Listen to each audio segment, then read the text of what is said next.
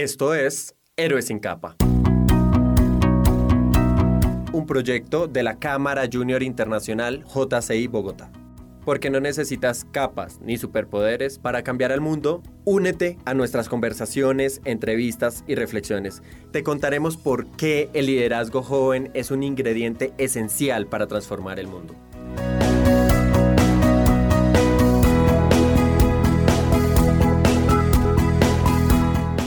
Hola a todos, mi nombre es Edinson Fonseca, yo soy director digital de JCI Bogotá para 2020 y les doy la bienvenida a este episodio de Héroes sin capa. Hoy nos acompaña Raiza de la Hoz, ella es joven gestora cultural en el departamento de La Guajira. Este año fue seleccionada como una de las 10 jóvenes sobresalientes de Colombia TOY Colombia 2020 en la categoría de logros culturales. Raiza, bienvenida a Héroes sin capa, ¿cómo estás? Hola Edinson, muchas gracias por esta invitación tan especial de parte de JCI. Contenta porque siempre es, de mi agrado compartir estos espacios con ustedes. Raiza, quisiera que iniciáramos y nos contaras un poco sobre quién es Raiza de la Hoz, cuántos años tienes, dónde estás viviendo en este momento, qué proyectos estás liderando. Cuéntanos un poco más de ti. Bueno, mi nombre es Raiza de Laos Pérez, soy una mujer afroguajira. Nací en Riohacha y vivo en Riohacha. Eh, soy directora del colectivo Afro Matepelo, que es un colectivo de mujeres afrocolombianas, raizales y palenqueras en el departamento de La Guajira. Creo que soy una persona que trata día a día de, disfrutar todo lo bello de, de la naturaleza, del mundo, de la gente, de mi cultura, pero sobre todo siempre trato como de darle una mirada positiva a la situación, a todo lo que, lo que día a día estamos enfrentando como sociedad. Entonces, el hecho de haber decidido o de haberme encontrado, porque creo que a veces hay, uno se va enfrentando o encontrando con cosas, más no que tú las buscas para que se den. Entonces, el hecho de haberme encontrado con, con la posibilidad de trabajar temas respecto a la cultura y específicamente a mi etnicidad como mujer afro-guajira, de una u otra manera te van encontrando con otras luchas y otras causas. Pues nosotras empezamos desde nuestra colectiva a hablar acerca de identidad a través de la estética afro, a hablar del empoderamiento femenino, pero poco a poco fuimos identificando otras falencias, digamos, otras fisuras en la equidad y en cuanto a nuestra población específicamente se refería. Entonces, allí empezamos a trabajar otros temas como derechos humanos, incidencia política de las mujeres afrocolombianas, fortalecimiento democrático. Ahorita en este momento acabamos de finalizar un programa muy hermoso que organizamos y llevamos a cabo de la mano de OIM y USAID, que fue Mujer Afro, Liderazgo, Paz y Desarrollo, donde se formaron 27 muchachas en temas de liderazgo, de cultura de paz y evidentemente pues lo primordial que es el tema de la identidad. Ahora estamos iniciando un proyecto de la mano de la RT y el PNUD en el marco de una convocatoria que se llama Yo me subo a mi PEDET, que, se está, que está focalizada específicamente en el municipio de Dibuya. Allí estamos eh, desarrollando el proyecto Juventud Democrática, donde se están formando 20 jóvenes afrocolombianos en temas de planes de desarrollo territorial, eh, estamos trabajando todo el tema de derechos humanos también e incidencia política de los jóvenes específicamente en los espacios de toma de decisión. Entonces, digamos que todo lo que todo lo que nosotras hemos venido desarrollando y quizás todas estas iniciativas y proyectos se convierten en asuntos políticos cuando nos dan la capacidad y la oportunidad de poder incidir y llevar la voz de nuestros territorios hacia esos espacios. Y la voz de los territorios está unida totalmente al cuerpo y a la voz de las mujeres afrocolombianas. Entonces siento que de una u otra manera ha sido como que nos hemos ido encontrando con nuestra causa que es global. Súper, además que te escucho y, veo una y veo y reconozco una mujer multifacética, dueña de muchos temas, ya te empiezo a escuchar hablar de participación de política, proyectos para mujeres, de, de identidad étnica.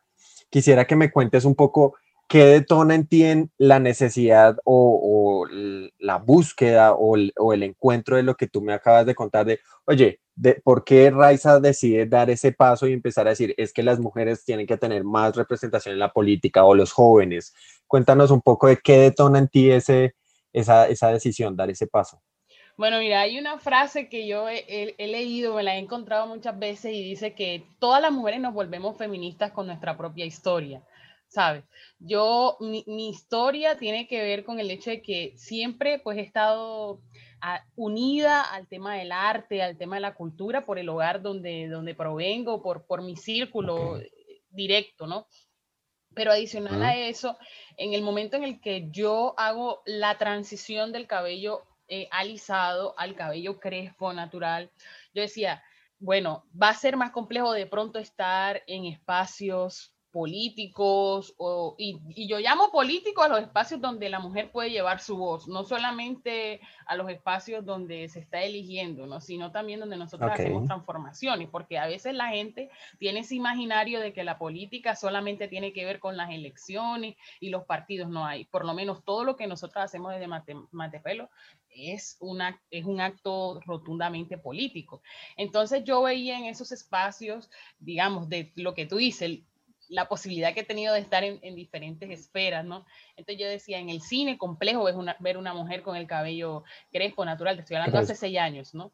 Yo decía, en los espacios de, de, incidencia política no veía mujeres con el cabello natural o con, o con turbantes o con trenzas. Y sé que ahora hay una moda y que la gente entiende esto como algo que, que está como, como dicen los pelados ahora, top pero para mí no es eso, porque es que yo vivo eso todos los días. Yo estoy aquí hablando contigo y tú me estás viendo, yo tengo mi turbante puesto, o sea, es, es parte de mi día a día, ¿me entiendes? Entonces yo decía, uy, qué revolucionario sería ver a una negra montada, por ejemplo, en el Senado, o ver a una, a una negra de protagonista de una, de, de una película, o ver una negra en la ciencia y la tecnología. Bueno, gracias a Dios hoy la tenemos y que se vea como es una mujer negra que se siente orgullosa, empoderada de lo que es.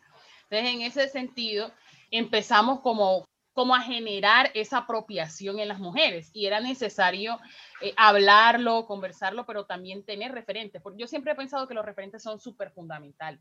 Tú hace tres años, cuatro años venías a La Guajira y todas las mujeres negras, vea, yo creo que, yo creo que el 99.9% de las mujeres negras tenían el pelo alisado. Y hoy día tú vienes y esto se ha convertido en una revolución. O sea, hay muchas mujeres que llevan su cabello natural, pero las mujeres, por ejemplo, de nuestra colectiva no llevan el pelo natural porque quieran ser top. Lo llevan porque entienden que es un acto revolucionario. El vivir su cuerpo y el sentirse cómodas con lo que son. Como decimos muchas de nosotras, con nuestro diseño original. Esto no quiere decir que otras mujeres tomen decisiones sobre su cuerpo, yo creo que eso es muy respetable, ¿no? Que cada quien decida cómo quiera llevar su cuerpo, pero indiscutiblemente es necesario la representación, sobre todo para las nuevas generaciones. Empezamos este proceso del tema estético y se fueron uniendo más y más mujeres. Y por eso yo siempre hablo de somos, nosotras, queremos y siempre me dicen, pero ven acá, si tú eres la cara, no, no, no, puede ser que yo sea la cara porque yo soy la más atrevida, sí, y yo hablo y y levantas la mano sí, levanto la mano y digo, no, esto no es así y me voy de frente, ¿sabes? Pero no, esto, es, esto no es Raiza, o sea, aquí nosotras somos una colectiva, somos alrededor de 70 mujeres. El proceso de Mujer Afro Liderazgo Paz y Desarrollo eran 27 mujeres formal, formalmente en el proyecto, pero participaron en todo el proyecto alrededor de 40 mujeres. El proyecto que estamos eh, desarrollando ahora, que es Juventud Democrática, que es un proyecto donde se vinculan tanto hombres como mujeres, porque también creemos que ese equilibrio o ese desarrollo de la sociedad debe ir de la mano de hombres y mujeres. Entonces, Matepelo es una organización de mujeres negras. No estamos cerradas a que se vinculen hombres. Mira, venga, que se vengan muchísimos hombres, pero la junta directiva es de mujeres. Nosotras somos las que tomamos las decisiones. Y eh, eh, creo que eso también nos ha permitido de una u otra manera aterrizar, porque siento que estamos viviendo una era donde los jóvenes tienen una falta de identidad muy, muy fuerte. Veo casos de jóvenes que se acercan a los procesos con ganas de conocer, con ganas de llevar su mensaje, pero también veo muchos casos de jóvenes que se sienten eh, de pronto confundidos con lo que son, con lo que representan, o no sienten orgullosos, porque si, a ver, vamos siempre todo lo negro y todo lo afro ha estado relacionado con lo folclórico, con, con todo el tema de la espectacularidad, con el tema del show, o en dado caso con la esclavitud, con lo negativo, con lo ilegal, ¿sí? con lo poco profesional. Entonces, pues entendemos que mientras no haya referentes, los referentes de los pelados siempre van a ser esos dos siempre van a ser esos dos. Entonces yo decía, no, es que nosotras no podemos seguir siendo la materia prima de todo el mundo, porque seguimos siendo las que mueven el mundo, generamos el contenido, creamos el contenido. Oye, no puede ser que las mujeres sigamos siendo la materia prima todavía a esta hora, pero en el momento de tomar las decisiones, de crear los espacios, de brindar las oportunidades, no estamos ahí, no estamos representadas ahí. Entonces yo le decía a las peladas cuando ya por fin, bueno, no, Raiza, te ganaste el premio, me, llama, me llamó una amiguita por ahí a decirme que me había ganado el premio. Y yo estaba súper emocionada, pero era que yo quería contar a las peladas y decirle, es posible, es posible que en esos espacios haya una mujer negra y que esa mujer tenga la, empatía por las otras, que no vea a las otras como que son su competencia o son sus rivales, nosotras hemos hecho un ejercicio bien importante en el tema de la hermandad y en el tema de lo que llamamos nosotras manitud, que es como la certeza que la hermandad entre las mujeres sí existe y decirnos una a la otra, mira, tú tienes, este es tu perfil, tú tienes esta capacidad, tienes esto, hay que reforzarlo, hay que estar allí. Y me motiva mucho también de dónde vengo. O sea, yo vengo de un hogar, los hogares de mi familia, de mi familia por, tanto por parte de madre o por parte de padre, son hogares extensos. Yo tengo 12 tíos por parte de madre y por parte de padre tengo 10. Entonces yo miro mi entorno y digo, ¿cuántos de mis tíos son profesionales? Muy pocos, muchísimo menos de la mitad. Te estoy hablando que quizás el 20% de mis tíos son profesionales y quizás el 20% de mis primos también son profesionales. Y no porque les haya faltado gallardía, ganas, entusiasmo, coraje, sino porque vienen de contextos muy diferentes a los que posiblemente Raiza está. Entonces también era para mí como un reto y un regalo el poder decirle a mis primas y a mis primos, mira, esto es posible, si yo lo hice, tú también lo puedes hacer. O, o ver cómo, por ejemplo, dentro de mi hogar hay muchas mujeres que yo creo que ya el 90%, el 90 de mis primas y mis tías ya no se alisan, ¿sabes? Eh, y, no tuve que llegar y montársela como hay gente que no, porque tú estás siendo esclavizada, esclavizada y tal, no sé qué. No, yo, yo prefiero que la gente se acerque, ¿sabes? Porque yo siento, además he aprendido con esto que todo es un proceso. Y todo el mundo tiene procesos diferentes. Hay gente que puede tener un proceso que le demore cinco años y eso no quiere decir que sea más inteligente o menos inteligente. Ese es su proceso. Es lo que necesita para ser una mejor versión de él o de ella. Y el hecho de que sin yo tener mayor influencia ahí, pues digamos, de diálogos o de estar presionando, todas hoy día, si las veo tan empoderadas, lo mismo que también vengo de entornos donde reconozco que hay mujeres que han sido maltratadas y han sido violentadas y ver a mis primas con unas posturas políticas en frente a la violencia de género o frente al tema de la violencia intrafamiliar, uy, eso para mí es fuerte, ¿sabes? Porque pienso, estamos rompiendo, o sea, somos esta, esta generación, somos ese eslabón de la cadena que decimos no. No más. Sí, no más, ¿sabes?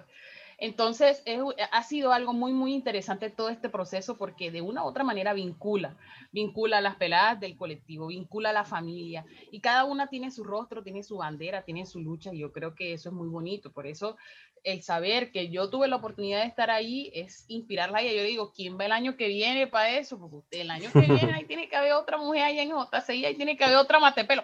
Sí, Raiza, ahí tiene que estar. Es una vaina muy bonita. Nosotros, o personalmente, yo sí creo que la representación de las mujeres y de, las minorías en general siempre tiene que estar eh, viva en todos los espacios. Tenemos que tener más mujeres en negocios negra y usando su turbante en, juntas o en la política, en la ciencia, en todos los aspectos y, y ojalá algún día encontremos tan normal eso y que veamos que sentamos ese aprecio por, por la pluriculturalidad que hay de nuestro país, sentirnos afortunados de la riqueza que traen los pueblos afro y pues ya sean de La Guajira o en general de, de nuestro país que tienen una riqueza impresionante para nosotros. Eso debería ser ojalá un, un elemento de orgullo nacional y que creo que es muy interesante. Nosotros en esta temporada hemos tenido invitados trabajando por la cultura afro, por la danza, por las artesanías, por el cabello, por la estética, por todo, y creemos que es valiosísimo y ojalá este país no se olvide que, no somos solamente los mestizos o, los blancos, sino que tenemos una gran gama de, colores y que, y que eso es lo que nos hace ricos. Quisiera preguntarte, ya nos contaste un poco del trabajo que están haciendo en Dibuya, nos contaste del trabajo que estás haciendo con tus, con tus mujeres que cerraste con USAID. Quisiera que nos contaras un poco de cómo arranca Matepelo, qué es lo que las une, porque ya tú me hablaste de la magnitud, pero yo sé que hay, hay algo más chévere que yo quiero que me cuentes sobre esa magnitud. Entonces cuéntanos un poquito más de qué es Matepelo, dónde lo encontramos, qué están haciendo. Cuéntanos más sobre esos proyectos. Bueno, mira, Matepelo nace un fin de semana cualquiera en la sala de la casa de mi mamá éramos tres mujeres, ya llevamos el pelo natural las tres, hasta mi mamá ya también estaba convertida. Y estábamos conversando y decíamos, mira, tenemos que hacer algo, algo que transforme, tenemos que juntarnos, tenemos que buscar a las mujeres, tenemos que hablar. Y empezamos el ejercicio de hablar acerca de los turbantes. Ya yo venía haciendo un trabajo por mi cuenta a través de diferentes espacios donde había tenido la dicha de participar y de llevar ese mensaje. Entonces, poco a poco se fueron vinculando más mujeres. ¿Qué hacíamos nosotras? ¿Cuál era como nuestro principio? Cuando llegábamos, entendíamos que todas somos diferentes, pero que al mismo tiempo nadie, ninguna de las que estaba en los espacios era más que nadie. Puntualmente eso era lo primero que se decía.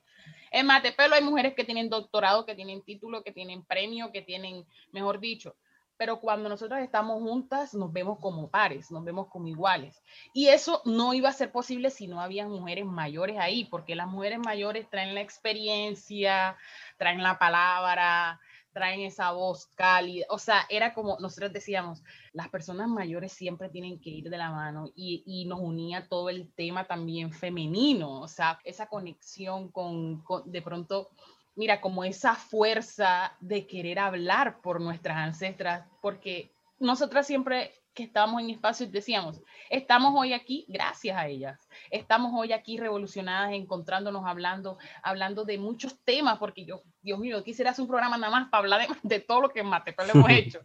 Mira, nosotras hemos trabajado el tema de laboratorio ancestral, cuidado y bienestar del cuerpo a través de las plantas y las semillas propias del territorio. Hemos trabajado el trenzado, la definición, los peinados típicos. Hemos hecho muchas cosas, pero todo eso siempre de la mano de las mujeres mayores. Entonces, por ejemplo, mi mamá, que las muchachas la, la han denominado Big Mama, entonces Big Mama era como, bueno, nos reunimos, yo voy a hacer tal comida, ¿qué trae fulana? Yo traigo esto. Entonces eso generaba también un ambiente cálido y el hecho de que nos viéramos todas como pares rompía ese estereotipo de que la otra porque tiene el título, porque se gana esto, porque viene así, ¿sabes?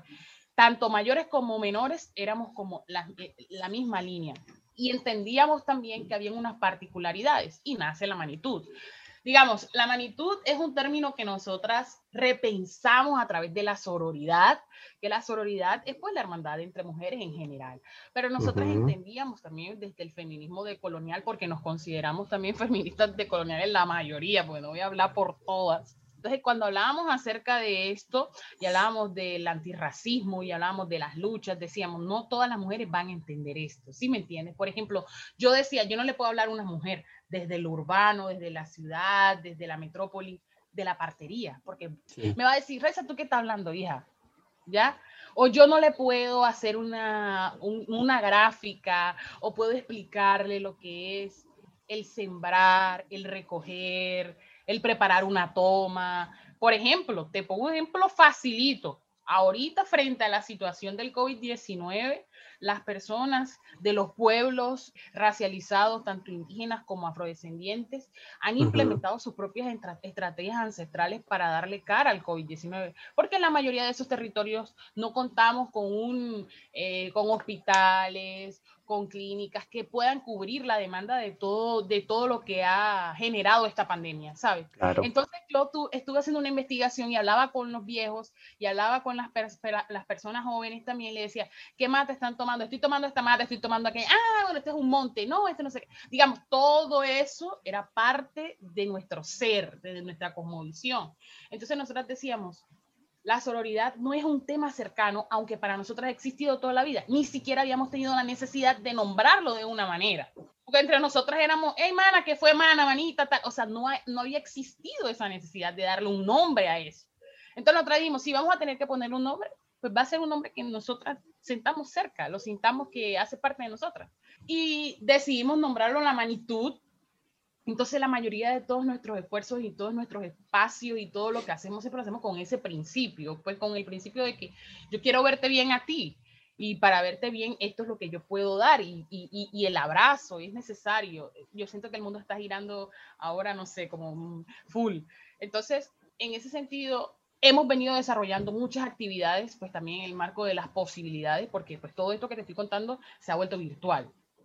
Ya no podemos ir al territorio, ya no podemos tomarnos el sancocho con la tía, ya no podemos meternos en los, en los bohíos, no, sino que ahora todos estos procesos los hacemos de manera virtual. Y la virtualidad sí ha sido un elemento muy valioso para todas nosotras, porque finalmente hoy día hay mucha gente que a través de un teléfono celular, o sea, digamos, en la comunidad, por lo menos una persona tiene un teléfono celular, puede denunciar lo que está pasando en su comunidad.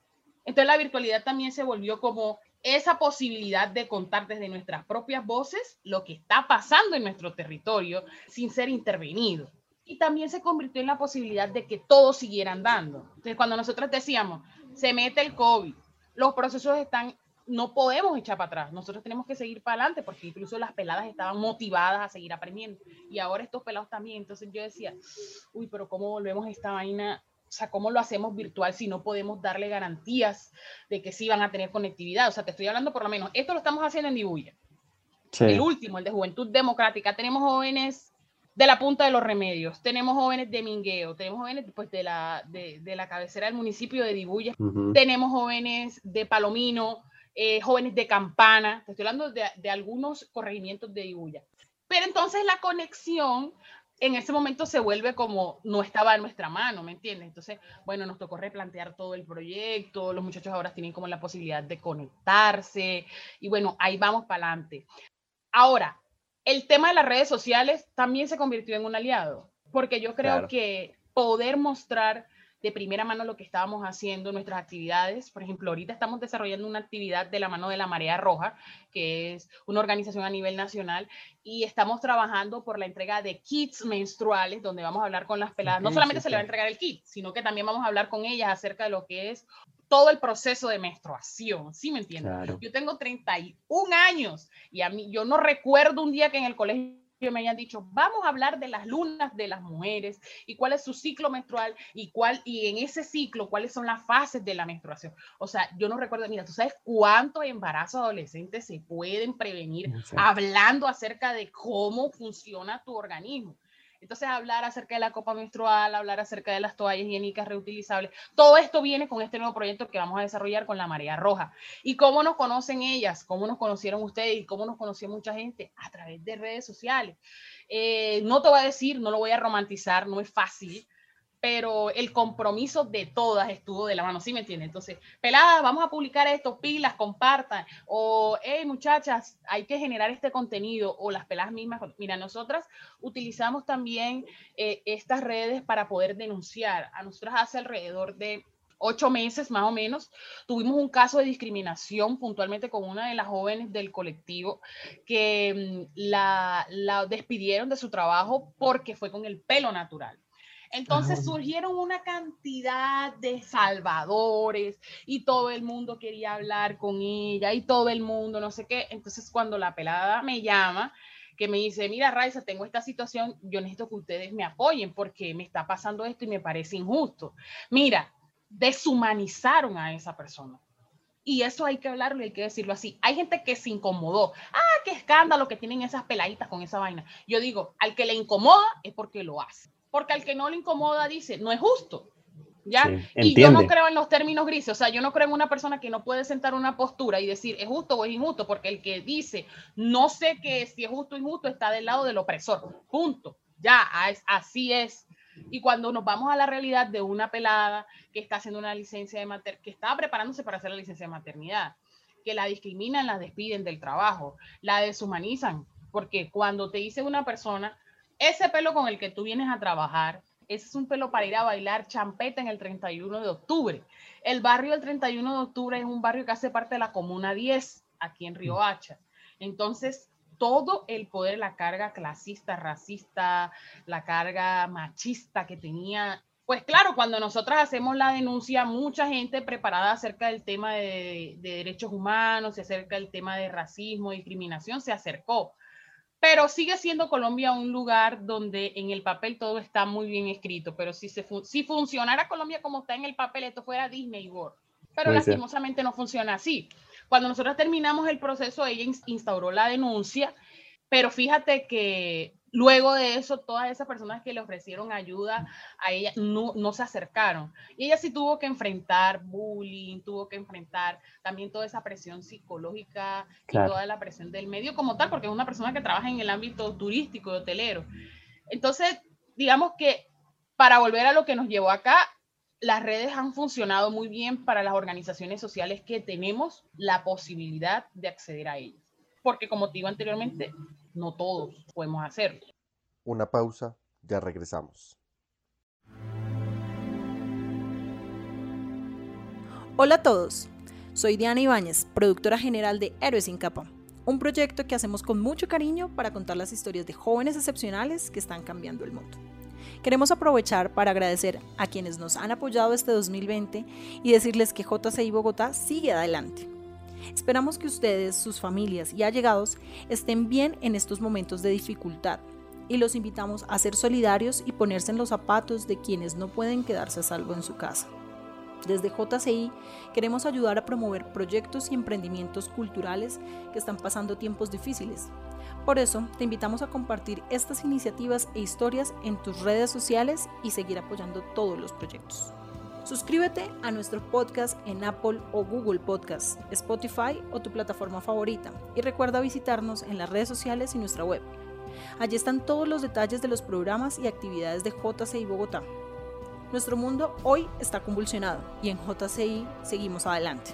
Si tienes entre 18 y 40 años, anímate, vincúlate a esta red de jóvenes que han decidido adoptar un rol activo en la búsqueda de soluciones a los desafíos más grandes de nuestro tiempo.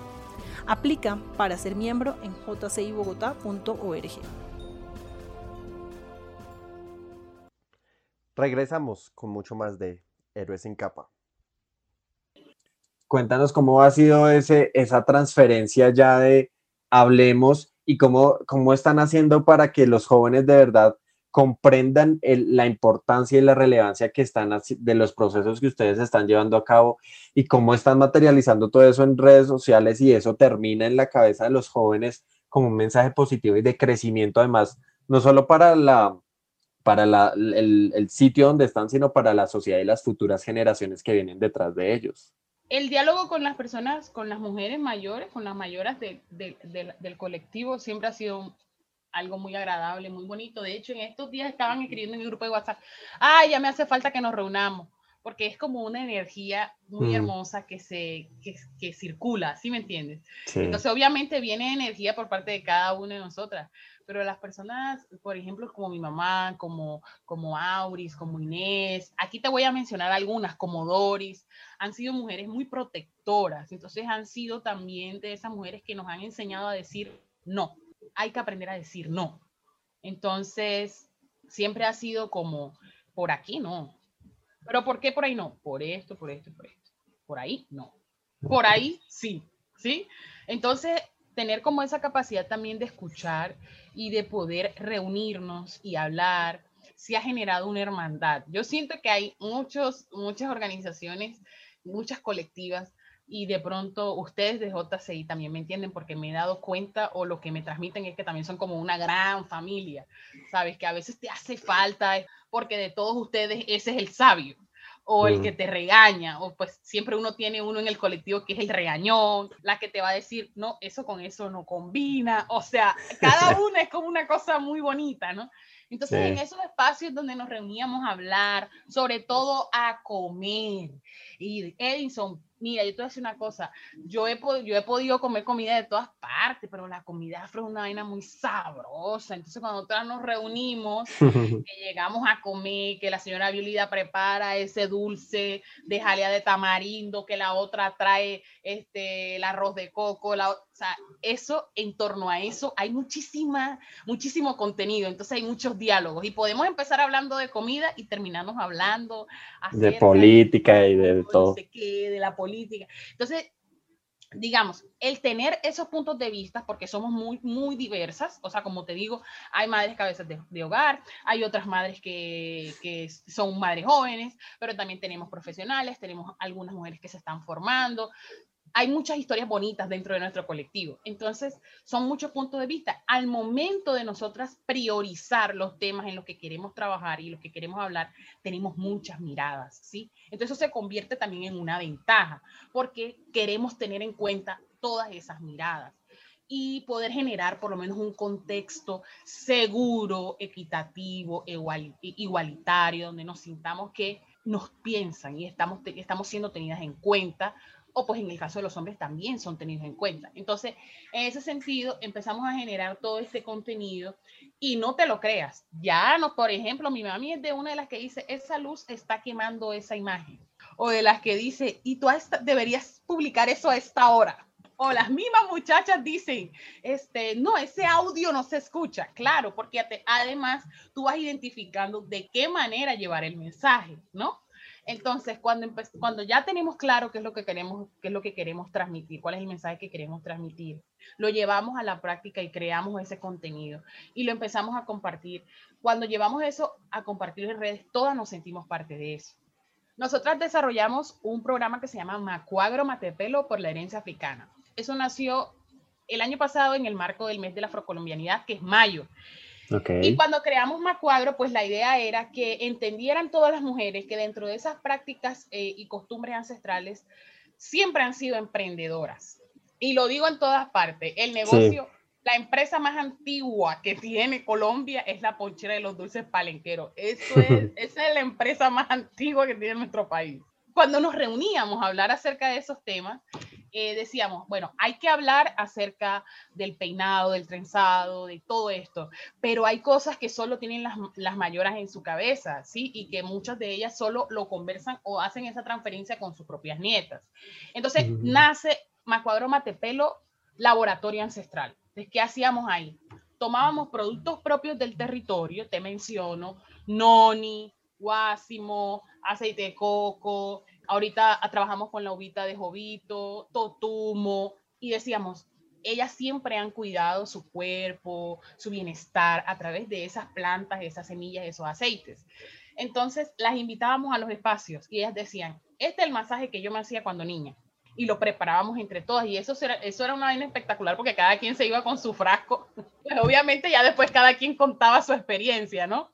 Pero es una vaina muy bacana porque cuando hablamos con ellas, por ejemplo, yo decía, no, pero es que el noni huele muy feo. Entonces, decía, decía una de ellas, no, pero a eso se le pone clavito y el clavito olor le mata el olor y lo metes en la nevera. O sea, ahí había una transferencia de conocimiento, había un diálogo intergeneracional, había también un momento de intimidad entre mujeres y se convertía también en un espacio transformador porque de una u otra manera veníamos y seguíamos arrastrando más mujeres niñas, adolescentes, jóvenes, adultas mayores. Entonces, cuando identificamos eso, empezamos a generar el laboratorio y dijimos, pero hay que compartirlo, porque tenemos una lista de recetas y una lista de baños de asiento, masajes para el pelo, aceites para el cuerpo.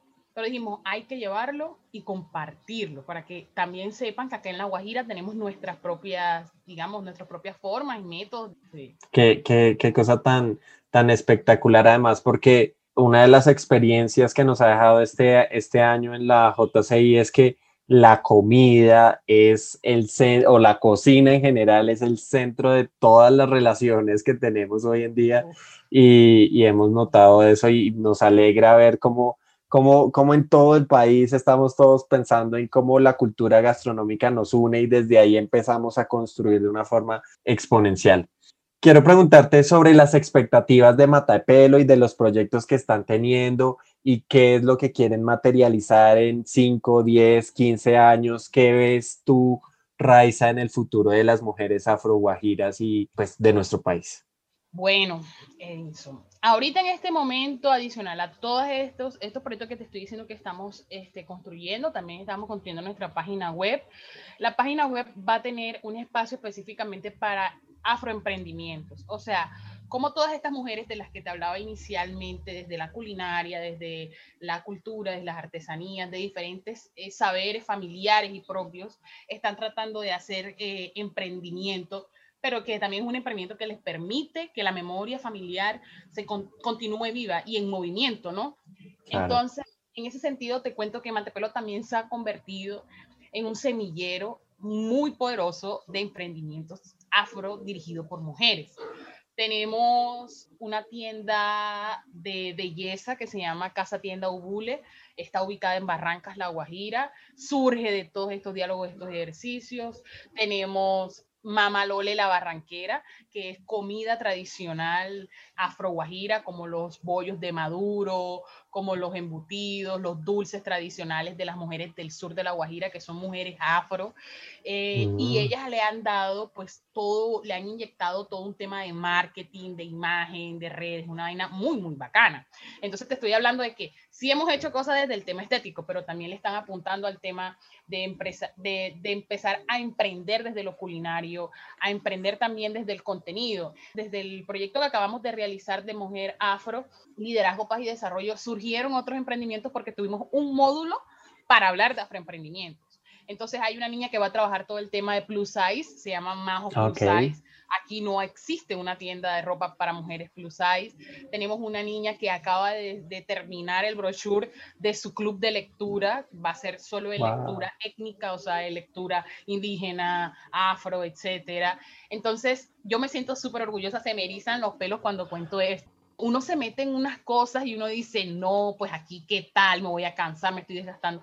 Pero, por ejemplo, cuando yo escucho a una María José, cuando yo escucho, porque incluso en Uribia, en Uribia tenemos a Estefanía, que es una niña afro, Uribia, la capital indígena de Colombia, ¿no? Y, y, y Estefanía desde allá está emprendiendo con la comida fit, pero con enfoque afro. Uy, no, no, no, eso a mí me pone súper contenta y además entre ellas están generando redes de trabajo porque la que hace la comida le vende a la que hace fit, entonces la otra le recomienda. Entonces ha creado una gran red. Por ahora, en este momento, nuestra página web está generando todo esto, este contenido. Creo que es una, como una dirección a la que vamos y desde poder eh, materializar todas esas ideas. Pero adicional a eso, nosotros tenemos muchos sueños, muchos propósitos y además también sabemos que todo se va dando. Pues aquí sí te hablo particularmente desde mi persona. Yo soy una mujer muy espiritual y me conecto demasiado con mis ancestras y siento que, aunque a veces he querido tener las más posibilidades y querer tener todo en el momento, y era algo que yo hablaba con cuando me, cuando me hicieron la entrevista, ustedes de JCI, yo les decía, a veces nosotros creemos que necesitamos tenerlo todo para hacer todo y para poder ayudar a todo el mundo. Pero resulta que todo está, hay una energía que está conectada y Dios tiene unos tiempos y yo tengo una ayuda que no duerme, que son mis ancestras. Y en ese sentido, sé que va a llegar el momento en el que te voy a llamar y te voy a decir, Edison, vamos a hacer el podcast de la Casa Cultural Afro Matepelo, pues que ahí se viene poco a poco, lo estamos construyendo de la mano también del Fondo Emprender del SENA no sé, ahora que estoy hablando contigo, digo, bueno, ¿y cómo nos da tiempo a hacer tanta vaina? Ahí vamos, ya está bastante, bastante avanzado el proyecto. Pero ese, ese, esa es la idea, ¿no? Seguir soñando, seguir creando y saber que, que, en este caminar me he encontrado con gente que me ha enseñado tanto. O sea, uf, eso es una vaina muy bacana. Me siento súper afortunada en ese sentido. La experiencia que estamos viviendo ahorita desde JCI, que ha hecho visible lo que viene, lo que viene sucediendo desde Matepelo.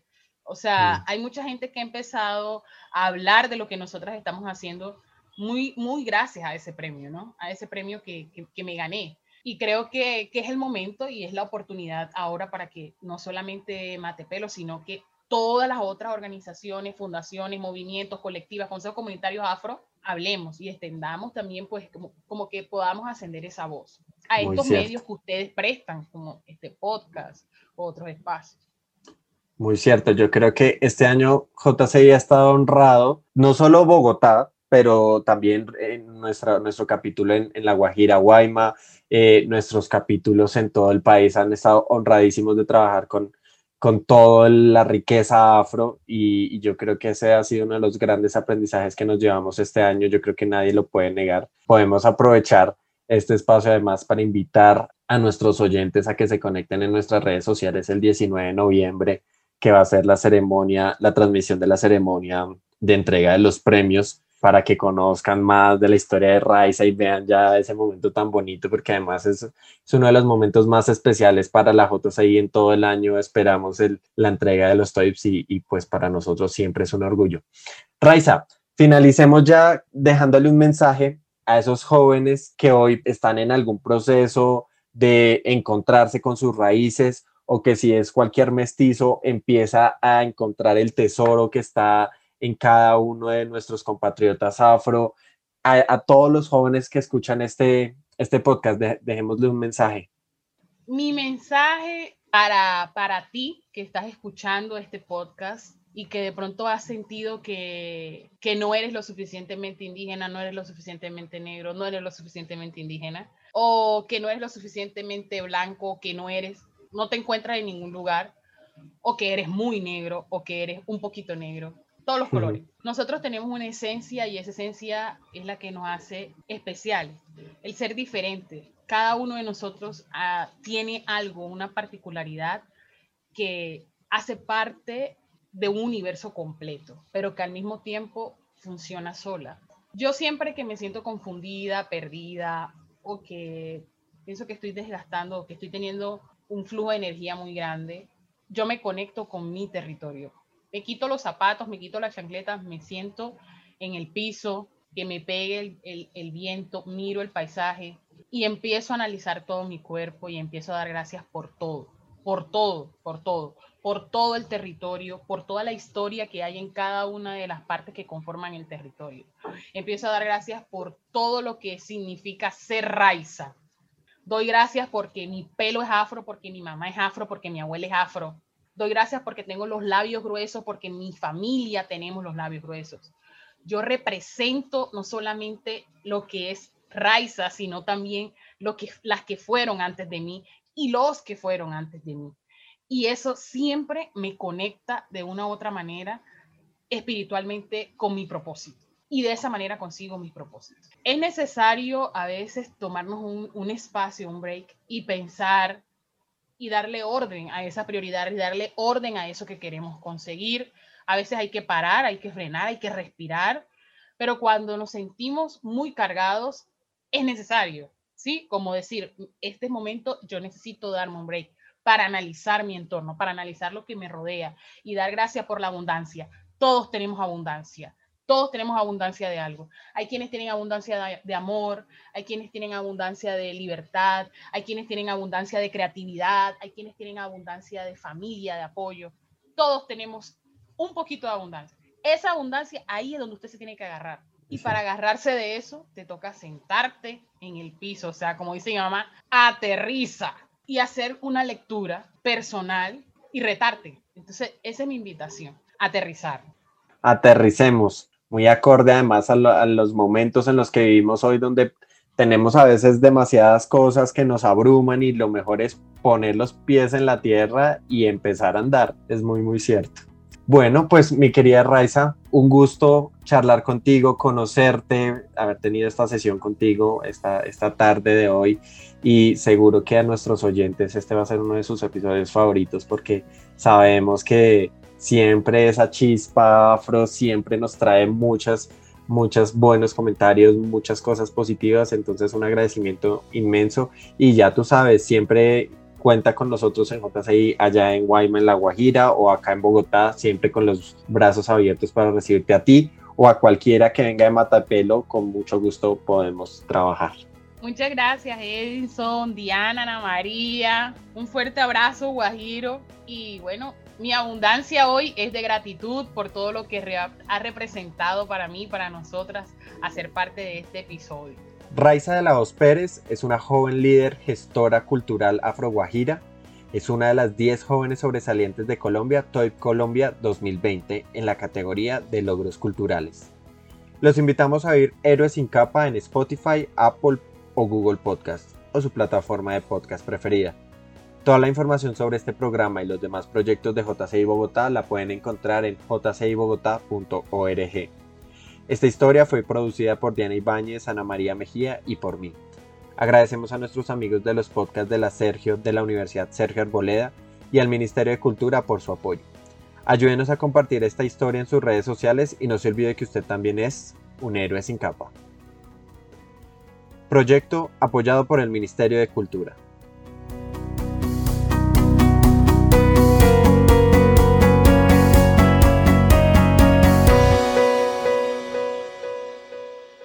La cultura es de todos. Ministerio de Cultura.